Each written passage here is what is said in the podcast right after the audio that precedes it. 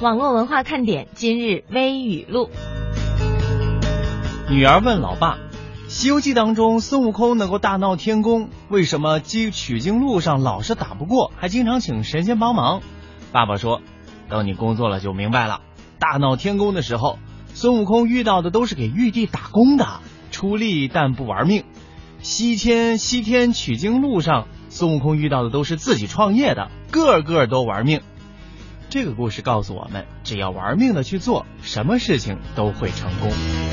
心理学家萨姆·格斯林在对四千五百人做了人格调查之后，发现认为自己爱狗的人比爱猫的多了百分之十五外向、百分之十三随和以及百分之十一的责任心，而爱猫的呢，则比爱狗的多了百分之十二的神经质和百分之十一的开放性。所以，许多敏感有创造力的文字工作者或者艺术工作者，以及从事发明创造的人，大多都爱猫。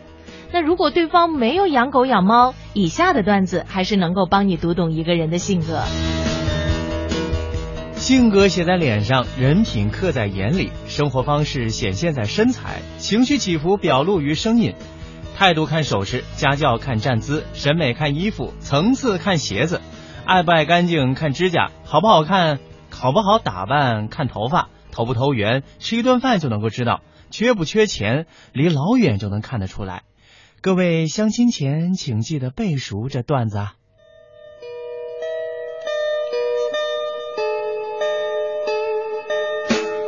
脾气来的时候，福气就走了。人的优雅关键在于控制住自己的情绪，用嘴伤人是最愚蠢的一种行为。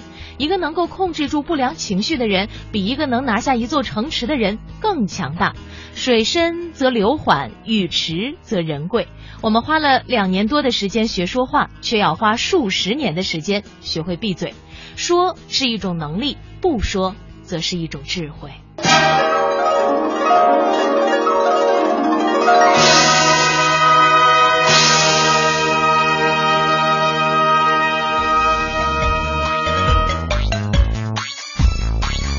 迎大家收听来自于中央人民广播电台华夏之声的网络文化看点。下午好，我是文燕。大家好，我是谢哲。谢哲，你是一个爱猫的人呢，还是一个爱狗的人呢？其实我都喜欢，博爱。更爱谁多一点？那就看谁送我什么。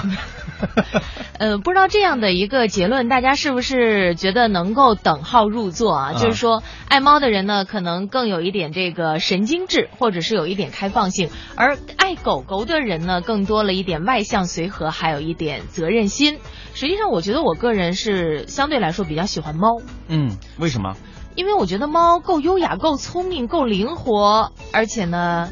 呃，整个的姿态看起来也非常的舒服哦。我还以为你要说爱猫可能会比较费的钱花费少一点吧。呃，养猫也比较容易，就是养猫你不用成天去遛它，嗯，是吧？嗯，你说要是成天那个狗往前跑着，还得遛着你，这得多累得慌啊！啊，呃，看来你对于今天的微语录还是呃挺有感触的。其实我们今天的微语录，或者是说我们整个今天的节目啊，都跟动物有关系。就即便一开始的那位出现的。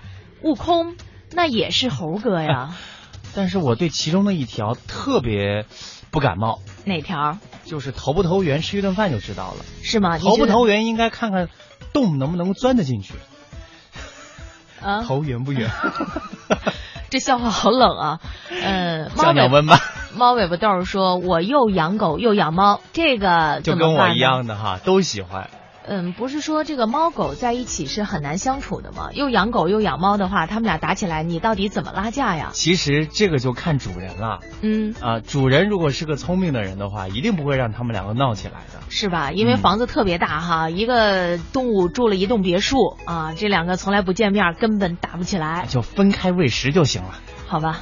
嗯，在我们今天的这个互动话题当中呢，因为昨天呀，我们是给大家说了一说，在这个朋友圈当中近期说的比较多的关于抢孩子的这个谣言，嗯，所以呢，今天我们还来延续一下这个话题，就是网络的这个谣言呀层出不穷，需要各位火眼金睛，像猴哥一样来辨别出其中哪些是真，哪些是假，是吧？对。所以呢，今天我们也请大家来说说看，你看到过的最不靠谱、最荒谬的谣言。到底是什么样的呢？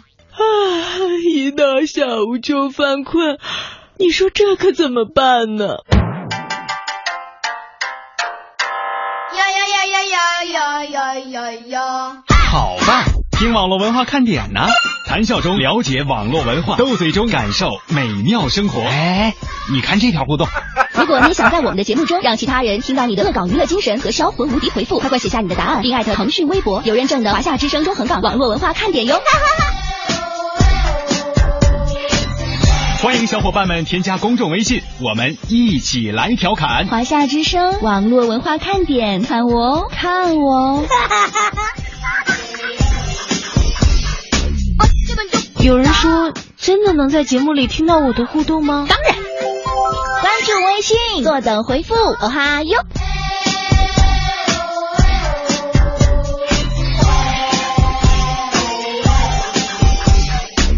嘿，我妈咪你好。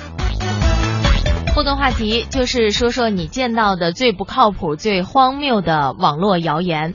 呃，在说这个之前呀，我们先给大家说这样的一个例子。我相信有很多人看过这样的一个段子，就说这个鱼的记忆啊只有七秒钟的时间。对，所以我经常呢被别人比喻为金鱼。呃，记得时间特别短啊。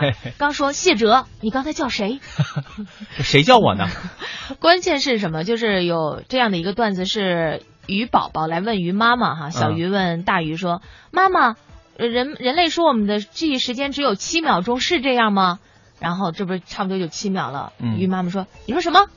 然后那个小鱼说：“啊，你说什么？妈，你刚你刚才说了什么？啊，你刚才说了什么？就说这无限循环，对，无限死循环啊，就是在整个的过程当中，自己的记忆已经在不断的丧失了。现在呢，我们看到了这样的一个研究啊，说人家这鱼记忆力不差。”说能记住十二天的内容，根本不是像我们原来想的七秒钟的内容。哎，这个还真的是经过科学研究调查出来的。这加拿大研究人员呢，就训练鱼类寻找食物，之前把它们从水族箱当中捞出来，有十二天的时间。当鱼类再次进入水族箱的时候，它们通过这个。呃，监控跟踪软件就发现鱼能够精准定位食物的位置。嗯，这项研究主要观察非洲雌鲷，哎，它是一种颇受欢迎的热带鱼，之前曾被证实啊具有复杂的行为，当中包括攻击性。不过我对此项研究有新的疑问，说会不会这些鱼啊？只对食物有记忆力呢？那也就是说，起码人家是个吃货嘛，对 对吧？你吃货的记忆力那也是记忆力呀，啊，人家就记我自己感兴趣的，我自己不感兴趣的我不记。所以我现在就越来越明白了一件事儿，嗯，为什么这个饲养员在训练动物的时候，大都拿食物来诱惑他们？这是提高记忆力的。对，不管动物还是人类，对于食物都有着最本真的这样的一种追求。所以想让我跟你搭档好，你之前一定要请我吃顿饭。哦，我。还以为喂点食儿就可以了呢，这就是解释了为什么我们在重大考试之前，家长都会给我们端上点点心哈，尤其是要吃锅巴，就有这说法吗？锅巴，哦，好吧。哎呀，你是不是没有童年？呃，或者你一直都是学霸？不是，就是吃不吃锅巴都能过。就是爸妈那时候没想那么多哈，我们再接着说说这个非洲慈鲷这种鱼。他说，人家不仅仅能够啊，这个吃吃这个食物的时候能能记住，人家说啊，说可能有一种观点认为他会观看电视啊。所以呢，其实人家的这个记忆力啊，并不像我们想象的那么简单。在我们看网上的很多信息的时候啊，都会有这种感觉，就是层出不穷，有知识类的，是吧？对对对。有生活常识类的，还有健康类的啊，各种各样的。然后这其中有一些就包含着一些虚假信息，也许整条都是假的，也许呢其中一部分是假的，那更有隐蔽性了。对，所以在这个时候呢，我们如果拿不准的话哈，就得好好的请教一下朋友，或者请教一。一下专业人士，比方说在这个微信当中，我们看到的那些谣言，像小龙虾不是虾，原来是一种虫子。嗯，还有说那个啊，才五岁就肝癌晚期，医生忠告六种零食千万不能吃。还有中央通知，癌症患者有救了，请大量扩散。还有你每天刷牙就是在吸毒，不看则罢，一看冒汗赶紧换吧。是啊，我觉得当看到自己的亲人朋友在微信朋友圈里转发这样的文章时，选择性的忽略，实际上并不是一个好的处理方法。嗯，让他们明白这些内容的荒谬性，进而脱离其中，其实是非常必要的。比方说每天刷牙就等于吸毒这种的，是吧？嗯，对。那以后咱还刷不刷牙呀？是不是？所以呢，当年微博上谣言四起的时候，出现了像“谣言粉碎机”这样的账号。现在呢，当这些在社交网网络上招摇撞骗的人转移到微信上时，微信也上线也上线了一个辟谣中心，来打击这些谣言。哎，在这儿啊，一定要告诉大家哈，就是遇到这些谣言的时候，我们呃正视听也是非常有必要的。所以给大家推荐这样的一些辟谣机构啊，比方说丁香医生啊、果壳网、中科院之声，还有科普中国等等。那么微信呢，联合这样的一些这个辟谣机构，已经对二十多万篇谣言文章进行了辟谣，仅在七月七号就做了两百多万次的科普。嗯，那么。在这个告诉大家，如果你在朋友圈当中发现了疑似谣言的内容，你自己拿不准，是吧？你不是专业人士，对，你想知道刷牙到底意不意味着吸毒，然后呢，你可以长按这条内容在弹出的窗口当中选择举报，然后呢，微信会将用户举报的这些疑似谣言的内容推送给第三方机构进行评估啊，然后呢，看看这个是不是。谣言，这个辟谣中心正式上线的时间是前两天，七月二号。在这之前，微信官方还做过一个名字叫“谣言过滤器”的公众号。为了打击谣言，在今年四月一号，腾讯还办过一场名为“天下无谣”的辟谣大会，并且和中山大学一起研究过这个谣言的趋势。所以啊，打击社交媒体上不断冒出来的谣言，真的是一件挺费时费力的事儿。所以啊，也提醒大家，如果说你是一个头脑清醒的人，你不要看到这些谣言就，呃，你自己可以把它过滤掉，你还随手做一些小公益嘛，就给他举报了呗。对，嗯嗯，可能呢也能够廓清大家在生活当中很多的这种认知，而不是说我们仅仅看到一条内容之后就相信它一定是真的哈。猫尾巴豆。呃，说这个猫和狗的问题，说他们俩从小一块养，不会打架。每冬天呢，猫猫都是睡在狗狗的身上，吃饭也是猫狗一个盆儿，好有爱呀。其实呢，猫狗是可以一块一起一块玩耍的哈，就看主人怎么教育了。我觉得可能在这只喵星人和这只汪星人的心目当中啊，嗯，他们从来不认为自己是狗或者是猫，他们都认为自己是对方。的朋友，有意思啊。呃，猫尾巴豆也说了一个，说最近呀流传着一个谣言。前两天我们在微信上也看到有朋友在问啊，说这个七月二十号开始驾校学车费用不能高于两千。猫尾巴豆说：“哎呀，乐得我呀。”结果几天之后呢，就出新闻澄清，物价局的工作人员说，这个驾校的学车费用呢是驾校自己定的，只要将价钱报告给物价局备案就可以了。至于这个硬性规定不超过两千的说法是假的，我们国家没有标准的驾照学车费用的规定。哎呀，当时听了之后，猫尾巴都说自己的这个心呐是拔凉拔凉的。还好这样的事情啊，没有耽误你呃很多的事情，也没有影响到你的健康，也没有给你造成很大的经济损失。但是有的时候啊，一些谣言真的是会给我们的生活带来很多的烦恼。嗯，就是这些谣言可能让你的这个整个的生活节奏都会发生一些变化，整个人都不好了。我来说说我遇到的一个谣言吧。嗯，有一次呢，一个朋友告诉我说，一个什么地方正在做一个非常好的科普展览，然后去看的话，一定会觉得这辈子都值了，能够一下子给你带来很多呃科学上的新的概念哈。于是我就去看，然后呢没有看到，然后看到一个这个收看这个。演呃，这这这个展览的提示说，这个展览当中最精彩的部分一定不要错过。就看到最后的时候呢，会看到一个大的玻璃缸，玻璃缸里面呢有两个头盖骨，是人类的头盖骨，嗯，一个大头盖骨，一个小头盖骨。说这个大头盖骨真的是人类有史以来最伟大的发现，那是，呃，爱因斯坦的头盖骨。觉得一听就不太可能哎。那你知道这小头盖骨是什么吗？是。爱因斯坦小时候，这难道不是愚人节的搞笑？搞笑恶作剧吗？其实告诉大家，呃，如果你是一个有头脑、有一定的分析能力的人哈，嗯，对于很多的谣言哈，你是可以具备起码的辨别能力的。嗯啊，呃，我不知道大家有没有玩过一个游戏叫口耳相传啊，比方说甲说了一个什么样的内容，在口耳相传的这个过程当中呢，它实际上会发生很大的一个变形。对对对。啊，甲跟乙说，乙跟丙说，丙跟丁说，他就。意思可能就发生了极大的一个歪曲。然后跨越了很多人之后，发现最后那个人和第一个人完全说的是两个事儿。对我这两天呢，也在自己的朋友圈当中看到了这样的，就是一开始大家在讨论一个娱乐明星哈，就是说他整个的这个出道经历，嗯啊，大家都在讨论。后来呢，我其中的一个朋友啊，就出来说了一下，说他所了解到的这个情况。结果呢，后来马立马就就这个就传的多了嘛。后来到到最后就是，哎，因为我这朋友姓朱啊，嗯他说，哎，朱老板最近是不是涉足这个娱乐圈了，开始做投资了？然后朱老板说。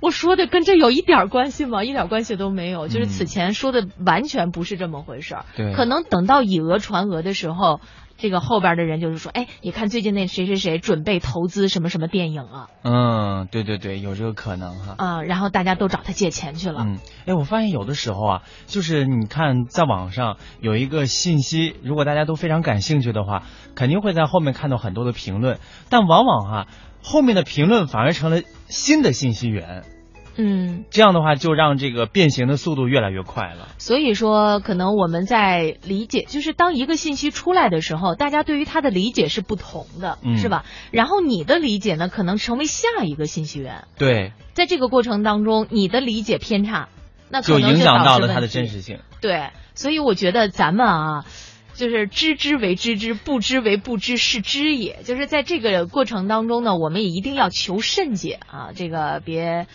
着急忙慌的就去给他传播了。